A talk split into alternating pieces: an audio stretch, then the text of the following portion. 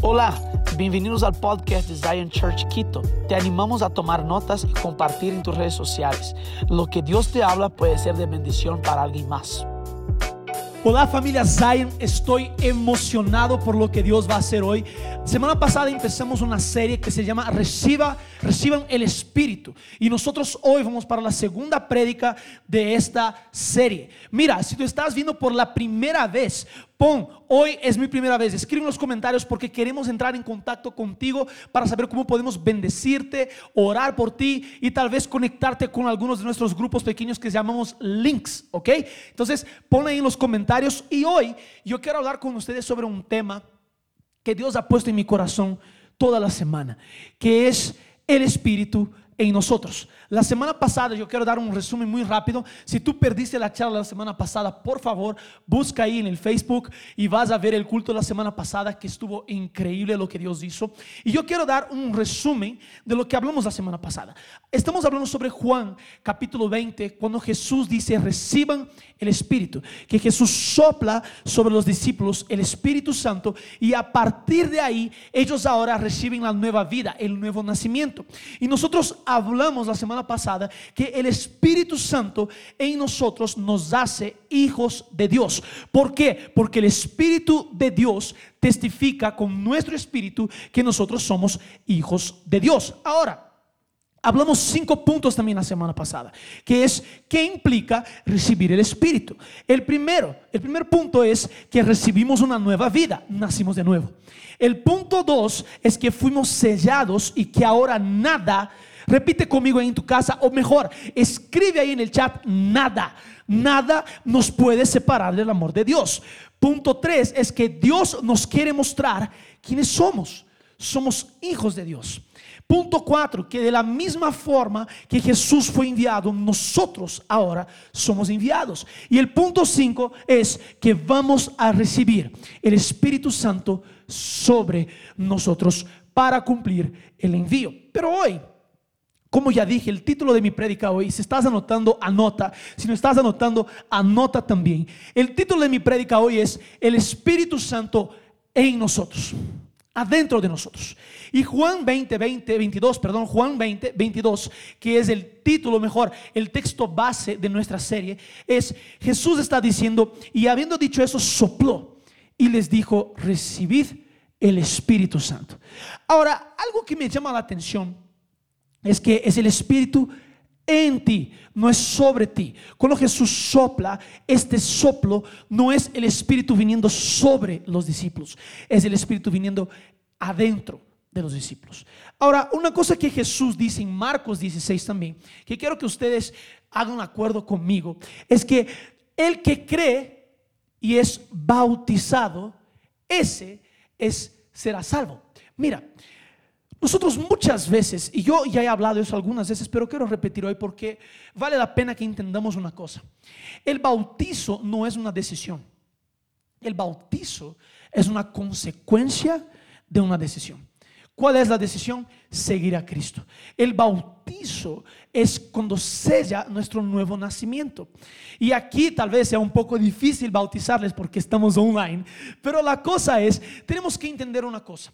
Si tú piensas, ah, yo decidí bautizarme, yo quiero corregir una mentalidad. Tú no decidiste bautizarte, tú, tú, tú decidiste por Cristo.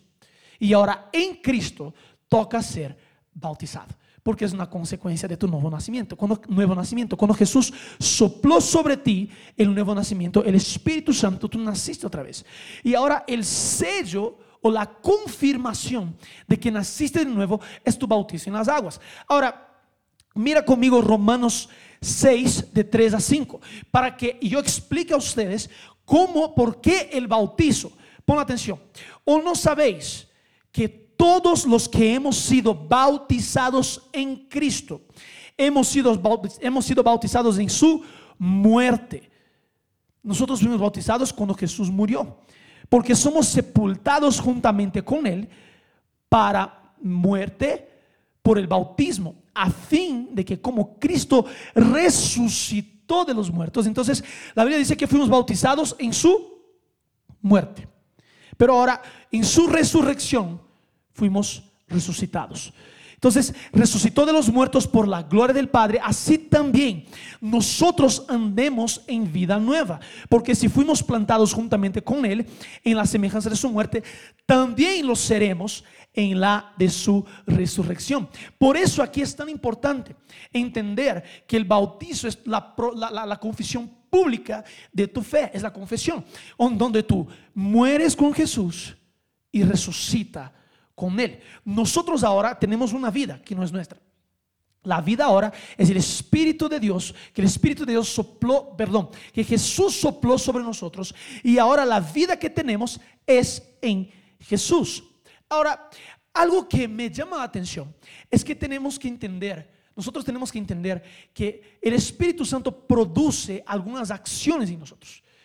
¿Cuáles son las acciones que el Espíritu Santo tiene una vez que Él está dentro de nosotros? Entonces, déjame repetir los pasos. Primero, Jesús sopla la vida, sopla el Espíritu. Nosotros somos nacidos de nuevo.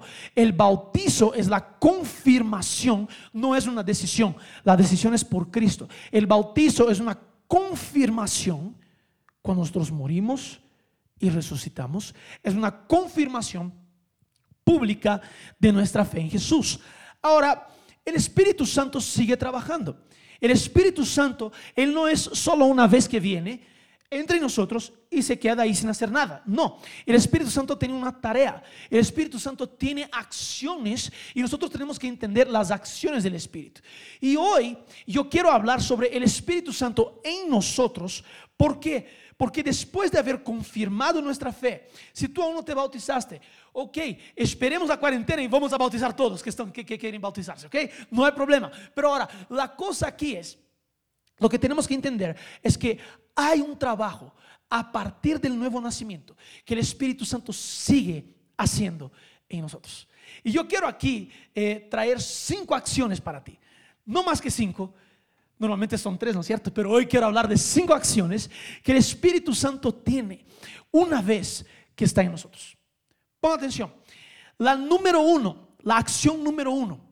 El Espíritu Santo es el responsable por convencernos del pecado, justicia y juicio. Entonces la acción número uno es que el Espíritu Santo nos convence del pecado, justicia y juicio.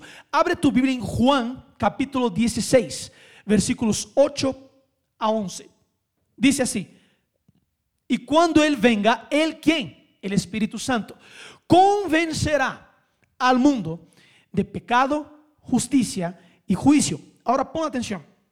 De pecado por cuanto no cree en mí. De justicia por cuanto voy al Padre y no me veréis más. Y de juicio por cuanto el príncipe de este mundo ha sido ya juzgado. Entonces Jesús está diciendo, cuando venga el Espíritu Santo, y Jesús sopló el Espíritu sobre los discípulos, cuando venga el Espíritu Santo, Él tiene el trabajo. La primera acción es convencernos del pecado, justicia y juicio. Ahora, pon atención. Quien convence no es obra humana, es el Espíritu Santo. Entonces, Mira, nosotros fuimos convencidos por el Espíritu. Por eso es que tenemos vida. Por eso es que nacimos de nuevo. ¿Por qué? Porque el Espíritu Santo, algún día de tu vida, si tú ya recibiste a Cristo como tu Señor, el Espíritu Santo vino y dijo y convenció, mira, Jesús es el camino. Mira, la salvación está disponible. Mira, tú tienes pecado, pero ahora hay un Salvador, hay un Señor que quiere librarte de todo eso. Ese es el Espíritu Santo. El Espíritu Santo vino como un soplo, porque el Espíritu Santo no te empujó a eso. El Espíritu Santo te convenció. Mira, el Espíritu Santo no te obligó. Hay que entender eso. El Espíritu Santo te convenció. Entonces, pon atención en eso. El Espíritu Santo nos convenció y sigue convenciéndonos. ¿Qué es el trabajo del Espíritu Santo de seguir convenciéndonos de pecado, justicia y juicio? Repite conmigo o escribe ahí en el chat, mejor, ayúdame con eso, santificación. el Espíritu Santo sigue convenciéndome de que mis acciones, algunas de mis acciones, no están de acuerdo a una vida de un nuevo nacido. Y nosotros tenemos que entender eso. El Espíritu Santo sigue convenciéndonos. Ahora, muchos de nosotros queremos utilizar la palabra de Dios o la Biblia para convencer a las personas. Te voy a decir una cosa. Tu trabajo no es convencer. Mi trabajo no es convencer. Mi trabajo es predicar. Mi trabajo es hablar de la nueva vida. Mi trabajo es enseñar sobre la nueva vida. Pero quien convence es el Espíritu Santo. ¿Sabes por qué? Porque si nosotros queremos convencer, nosotros vamos a tener un legalismo. Porque yo voy a decir, tienes que accionar de esta, esta, esta y esta forma. Pero no, el Espíritu Santo es quien convence. Es Él. Él es más fuerte, mucho mejor que nosotros para convencer. Tal vez el mejor, la mejor estrategia de evangelismo, por supuesto tenemos que hablar, pero la mejor estrategia de evangelismo es parecernos con Jesús. Es tener nuestra mente transformada. Pablo en Romanos capítulo 12, versículo 2 va a decir que nosotros debemos transformar nuestra mente. Y esto se da por el convencimiento del Espíritu Santo en nosotros. Eso se da porque el Espíritu Santo está todo el tiempo diciendo, mira, tal vez esa no fue una buena actitud. Arrepéntete. Y la transformación de mente es literalmente metanoia, es cambiar el rumbo de lo que estabas haciendo. Entonces tal vez la mejor forma de predicar es siendo el ejemplo que el Espíritu Santo nos está guiando a hacer según Jesús y después de eso, el Espíritu Santo va a convencer. Pon, la, pon una cosa aquí en tu cabeza. Hechos capítulo 2 va a decir que el propio Dios añadía a la gente. El propio Dios agregaba a la gente. ¿Por qué? Porque hay todo un modelo en Hechos capítulo 2, 42 al 47. Hay todo un modelo que los discípulos estaban siguiendo. Y ellos acabaron de recibir el bautizo con el Espíritu. Entonces ellos ya tenían el Espíritu en ellos y ahora tenían el Espíritu sobre ellos. Y eso hacía un modelo. Y la Biblia dice que Dios agregaba los que iban siendo salvos. Pero ¿quién convence? El Espíritu Santo. No es trabajo tuyo ni mío convencer a las personas. Nuestro trabajo es predicar y ser ejemplo de quién era Jesús. Hablar de la salvación, hablar del reino, pero el Espíritu Santo es quien va a convencer. Tenemos que entender eso. Tenemos que entender. El segundo punto. El Espíritu de Dios nos guía en toda verdad. Entonces, el punto uno, el Espíritu Santo nos convence del pecado, justicia, juicio. Ahora, el Espíritu Santo nos guía en toda verdad. Pon atención en eso. Juan capítulo 16, versículos 13 y 14. Dice lo siguiente. Pero cuando venga el Espíritu de verdad, Él, ¿Él quién? El Espíritu, os guiará a toda la verdad. O sea, Él es el Espíritu de la verdad. Pero este Espíritu de la verdad, que es el Espíritu Santo, Él les va a guiar en toda la verdad. Porque no hablará por su propia cuenta, sino que hablará todo lo que oyere y os hará saber las cosas que habrán de venir. Él me glorificará. Jesús está diciendo, el Espíritu Santo me va a glorificar a mí, porque tomará de lo mío y os hará saber. Entonces mira, el Espíritu Santo, Él da testimonio de Jesús. El Espíritu Santo revela quién es Jesús. Tal vez tú conoces un Jesús histórico, un Jesús eh, poético, un Jesús ideológico, pero solo con la revelación del Espíritu Santo puedes entender quién es Jesús, Dios. Jesús, Señor. Jesús Salvador, Jesús que pagó un alto precio en la cruz por nosotros. Por eso el Espíritu Santo viene a guiarnos en toda verdad. ¿Y quién es la verdad? Pon atención en eso. Jesús en el capítulo 17 de Juan va a decir, santifícaos en la verdad. Tu palabra es la verdad.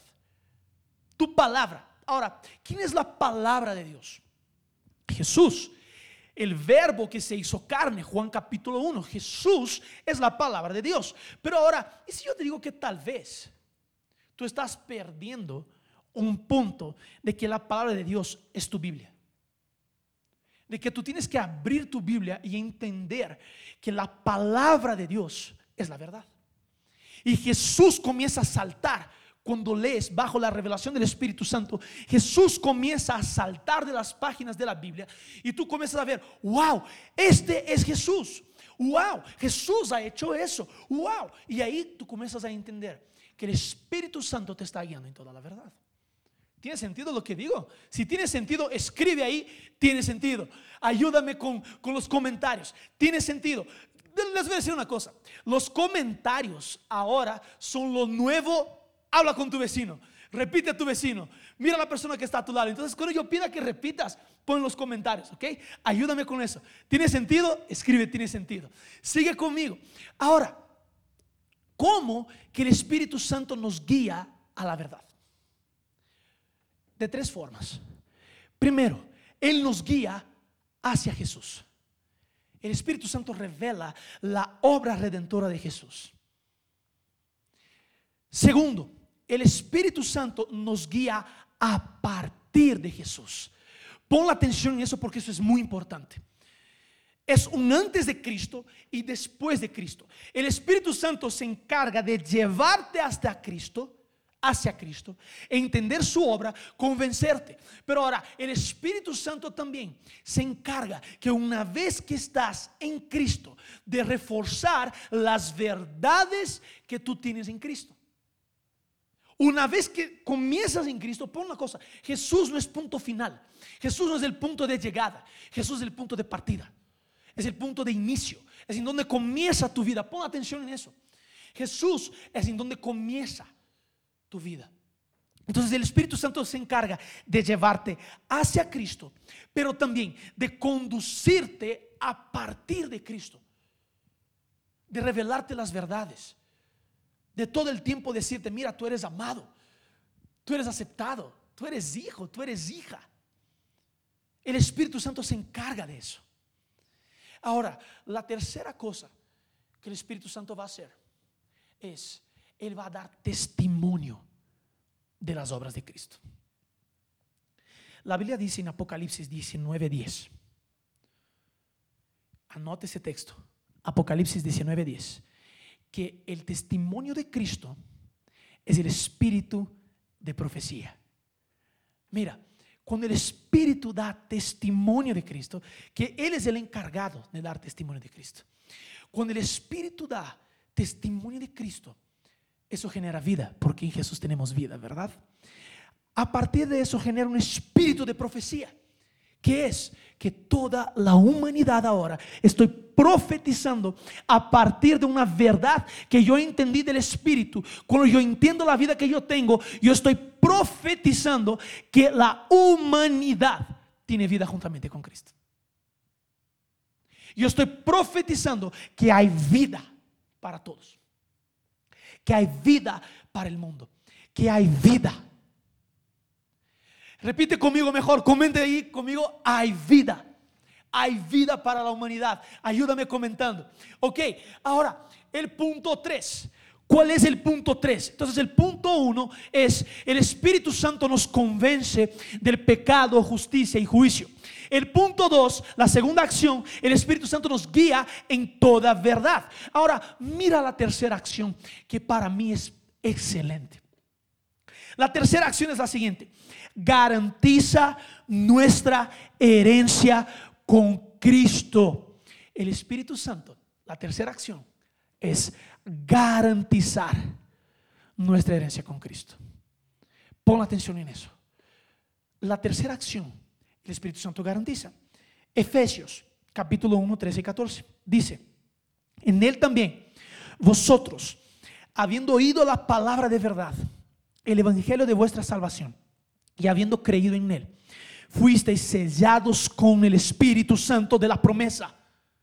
Mira, Jesús cuando sopla, no es solo un soplo, es un sello. Hablamos de eso la semana pasada.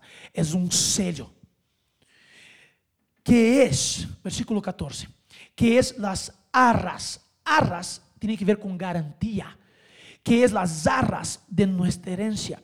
hasta la redención de la posesión adquirida para alabanza de su gloria. Pon atención, el Espíritu Santo en mí garantiza la herencia.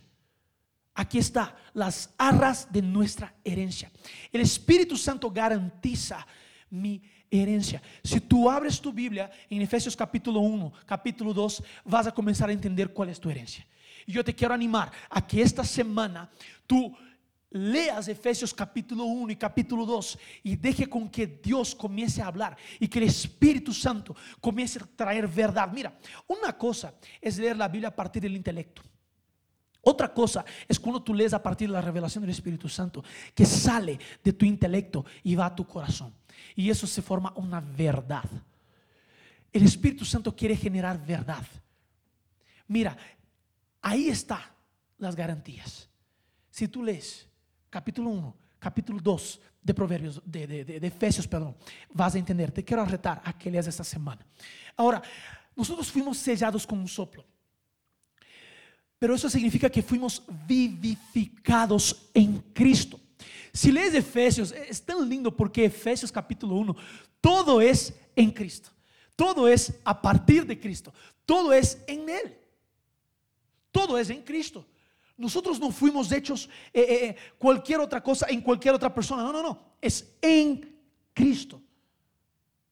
Estamos en Él. Ahora, y el Espíritu Santo es la prueba de que tenemos toda la herencia juntamente con Cristo. La Biblia dice que estamos sentados, Efesios dice que estamos sentados en lugares celestiales con Cristo. Pon atención. Nosotros nacimos para estar en lugares celestiales. Dios en Jesús restauró este lugar. Nosotros estábamos en pecado, en delitos. Si vas a leer Efesios capítulo 2, estábamos ahí, pero Dios nos posicionó juntamente con Cristo. Ahora, ¿cuál es la verdad? Es que estamos sentados en lugares celestiales con Cristo. Tenemos la vida eterna. Tenemos provisión para todo. Efesios capítulo 1, versículo 3. Bendito nuestro Dios y Padre de nuestro Señor Jesucristo, que ya nos bendijo con las bendiciones celestiales. Ya tienes todo. Comenta conmigo, todo. Repite ahí, repita a tu vecino, que ahora es el nuevo comentario. Todo. Ya tenemos todo. Nada nos falta. Nada nos puede separar del amor de Dios. Pon ahí la manita dando un aplauso, porque eso es algo que tenemos que entender. Es una verdad del Espíritu. Tenemos que entender eso. Ahora, punto cuatro, que para mí es algo increíble. El Espíritu Santo produce el carácter de Cristo. Anota eso. El Espíritu Santo produce el carácter de Cristo. Entonces voy a hacer hacerles acuerdo de los puntos, ¿ok? Nos convence del pecado, justicia y juicio. Dos, nos guía en toda verdad. Tres, garantiza nuestra herencia con Cristo. Cuatro, produce el fruto del Espíritu. Mira, abre tu Biblia en Gálatas capítulo 5, 16 al 25. Dice así, Pablo está diciendo a los Gálatas, digo pues, andad en el Espíritu. Primera cosa que Pablo deja claro, ustedes ahora no andan según su propósito, según su idea. No, anden según el Espíritu. Anden en el Espíritu. Y no satisfagáis los deseos de la carne. Porque el deseo de la carne es contra el Espíritu. Hmm, eso es hermoso. Y del Espíritu es contra la carne. Y estos se oponen entre sí. Para que no hagáis lo que quisieres. Pero si sois guiados por el Espíritu, no estáis bajo la ley. Pon atención. Las obras carnales y las obras del Espíritu son completamente opuestas. Juan va a decir que si yo ando, primero de Juan, que si yo estoy en la luz como Él en la luz está, no hay tinieblas en mí. Si yo estoy en la luz y camino en la luz, no hay tinieblas, no hay conflicto entre las obras de la carne y las obras del Espíritu. Y manifiestas son las obras, versículo 19. Y manifiestas son las obras de la carne, que son, mira conmigo, adulterio, fornicación, inmundicia, lascivia, idolatría, hechicerías, enemistades, pleitos, celos, iras, contiendas, disensiones, herejías, envidias, homicidios, borracheras, orgías y cosas semejantes a estas, acerca de las cuales os amonesto.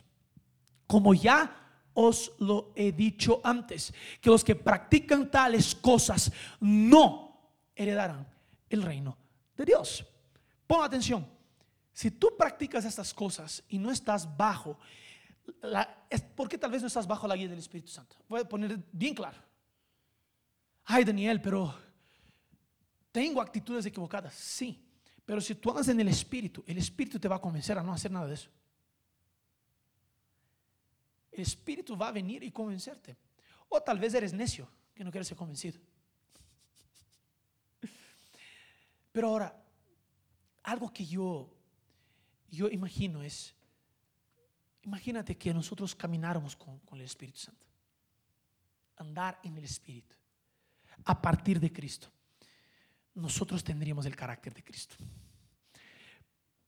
Mire el versículo 22.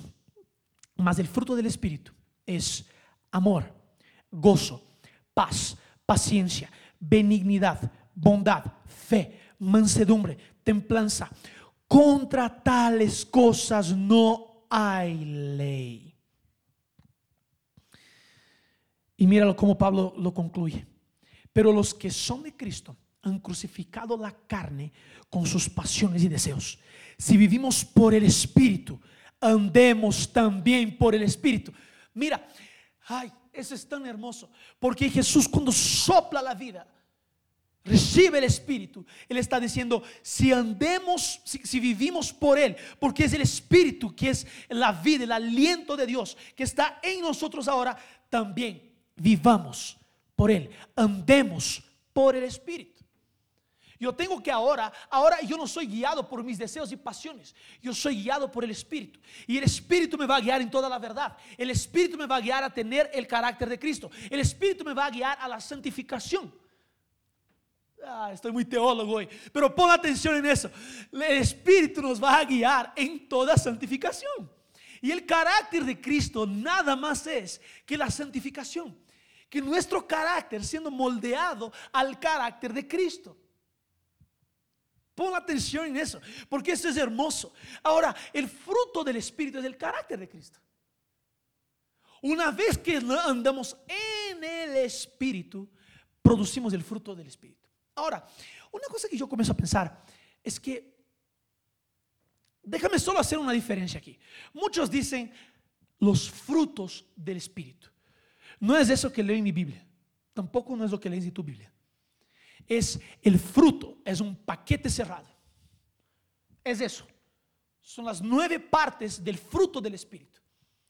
Es el fruto. Yo ya di este ejemplo, pero voy a dar este ejemplo otra vez. Tal vez los que nos están escuchando no me han escuchado y algunos sí. Pero mi madre cuando yo era más pequeño me enseñaba lo siguiente. El fruto del Espíritu es como una mandarina. Tú abres la mandarina, es una sola fruta, ¿verdad? Verdad. Pero tiene diversas partes. No es una mandarina, una manzana, un banano, no es.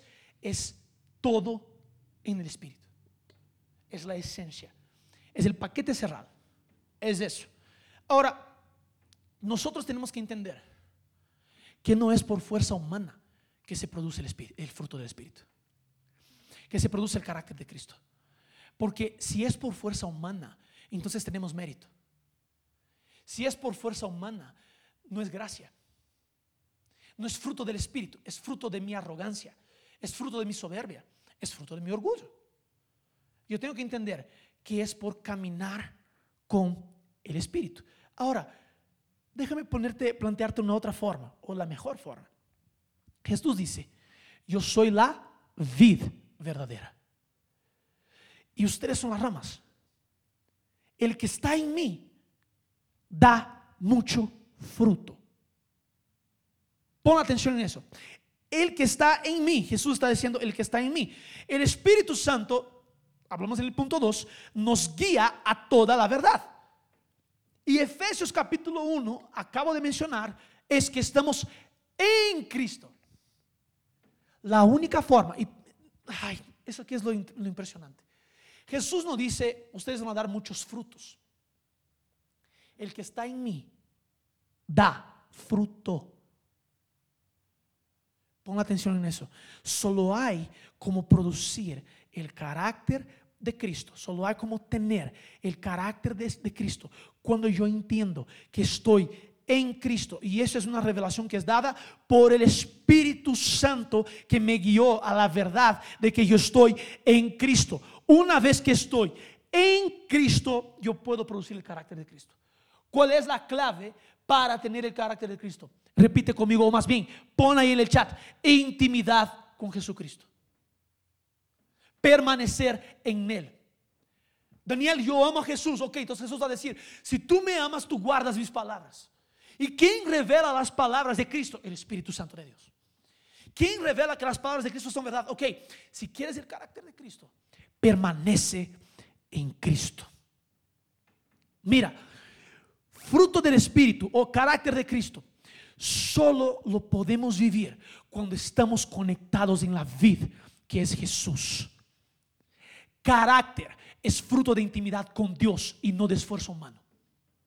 Anota eso. Carácter es fruto de intimidad con Dios y no de esfuerzo humano. Claro, hay tu corresponsabilidad ahí. Tú eres convencido y tú cambias tu forma de pensar. Y tú cambias tu forma de actuar. Tú cambias. Es, es- es tu corresponsabilidad. Pero no es tu responsabilidad convencerte. Si tienes el Espíritu dentro en ti, Él te va a convencer. Si tienes intimidad con Dios, vas a producir. Ahora, mi quinto punto.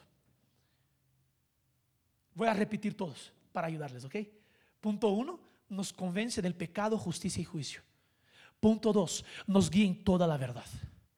Punto tres, garantiza nuestra herencia con Cristo. Punto cuatro, produce el carácter de Cristo. Y punto cinco, el Espíritu Santo promueve la unidad. Promueve la unidad.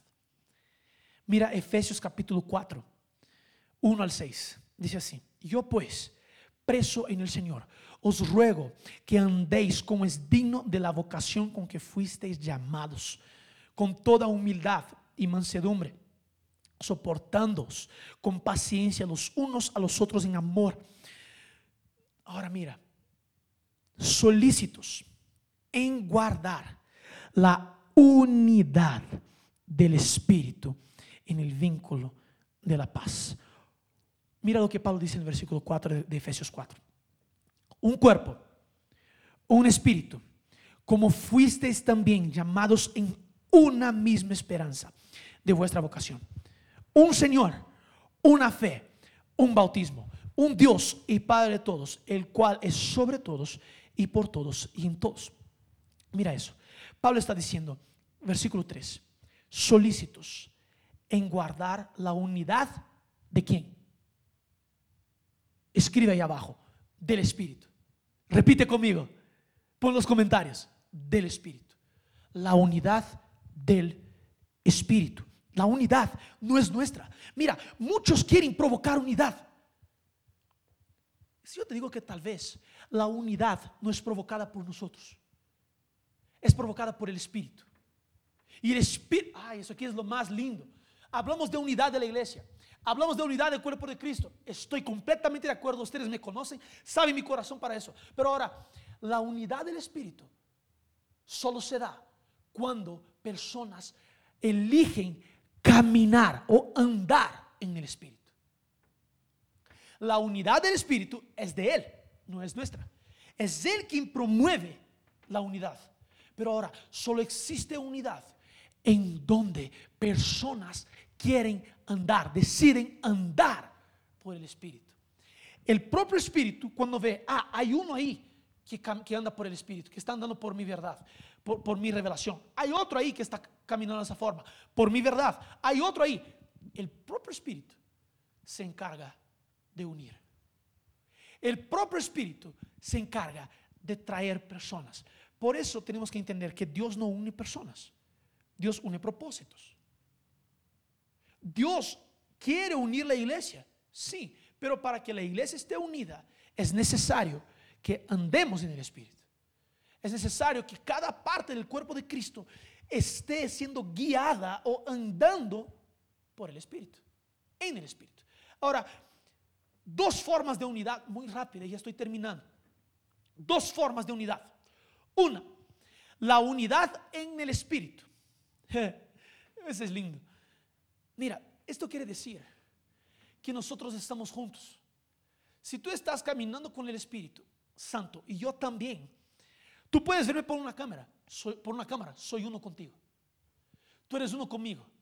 En China, en Guayaquil, en Estados Unidos, en Brasil, de dónde estés viendo. La verdad, si estás viendo de alguna otra ciudad, por, favor, Ponla ahí en los comentarios, ayúdame. Porque yo quiero decir que somos uno, aunque estés en otra ciudad, aunque estés en otro país. Si estás caminando con Cristo, somos juntos. Estamos en el mismo espíritu, caminamos juntos, estamos unidos en el espíritu. Pon ahí en los comentarios de qué ciudad nos ves. Nos vas a ayudar bastante también. Mira, nosotros somos uno. Pero ahora, hay la unidad en el espíritu. Estamos en el mismo espíritu. Ahora, pon atención en eso. Hay la comunión del Espíritu. Hay la comunión que el Espíritu promueve.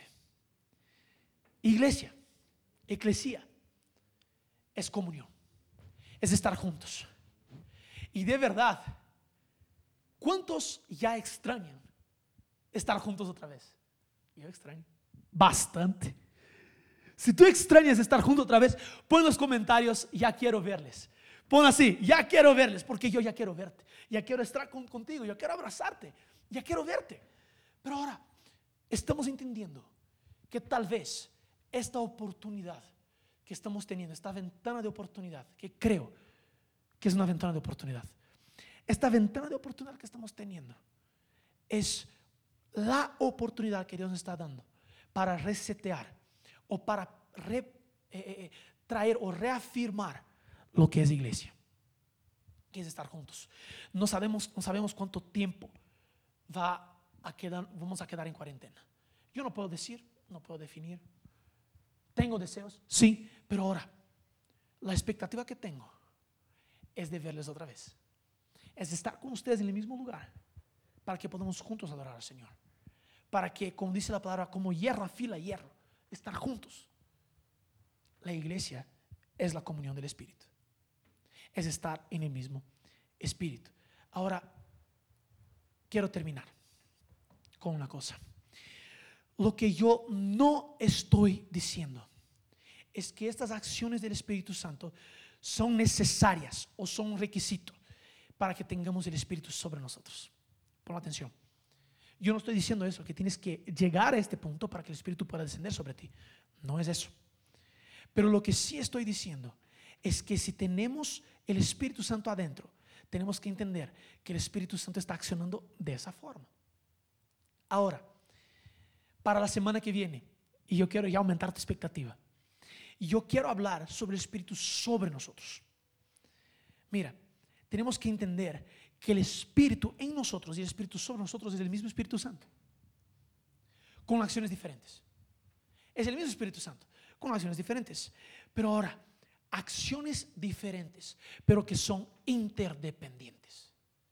La acción del Espíritu en mí depende de la acción del Espíritu sobre mí. La acción del Espíritu sobre mí depende de la acción del Espíritu en mí. Una alimenta la otra. Amén.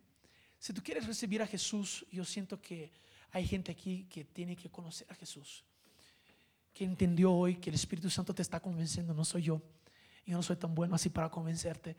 El Espíritu Santo es real y Él te está convenciendo. Si tú quieres recibir a Jesús, pon los comentarios, yo quiero Jesús. Solo escribe ahí, yo quiero Jesús. Esperamos que este mensaje haya impactado tu vida. Suscríbete porque subimos nuevas prédicas todas las semanas.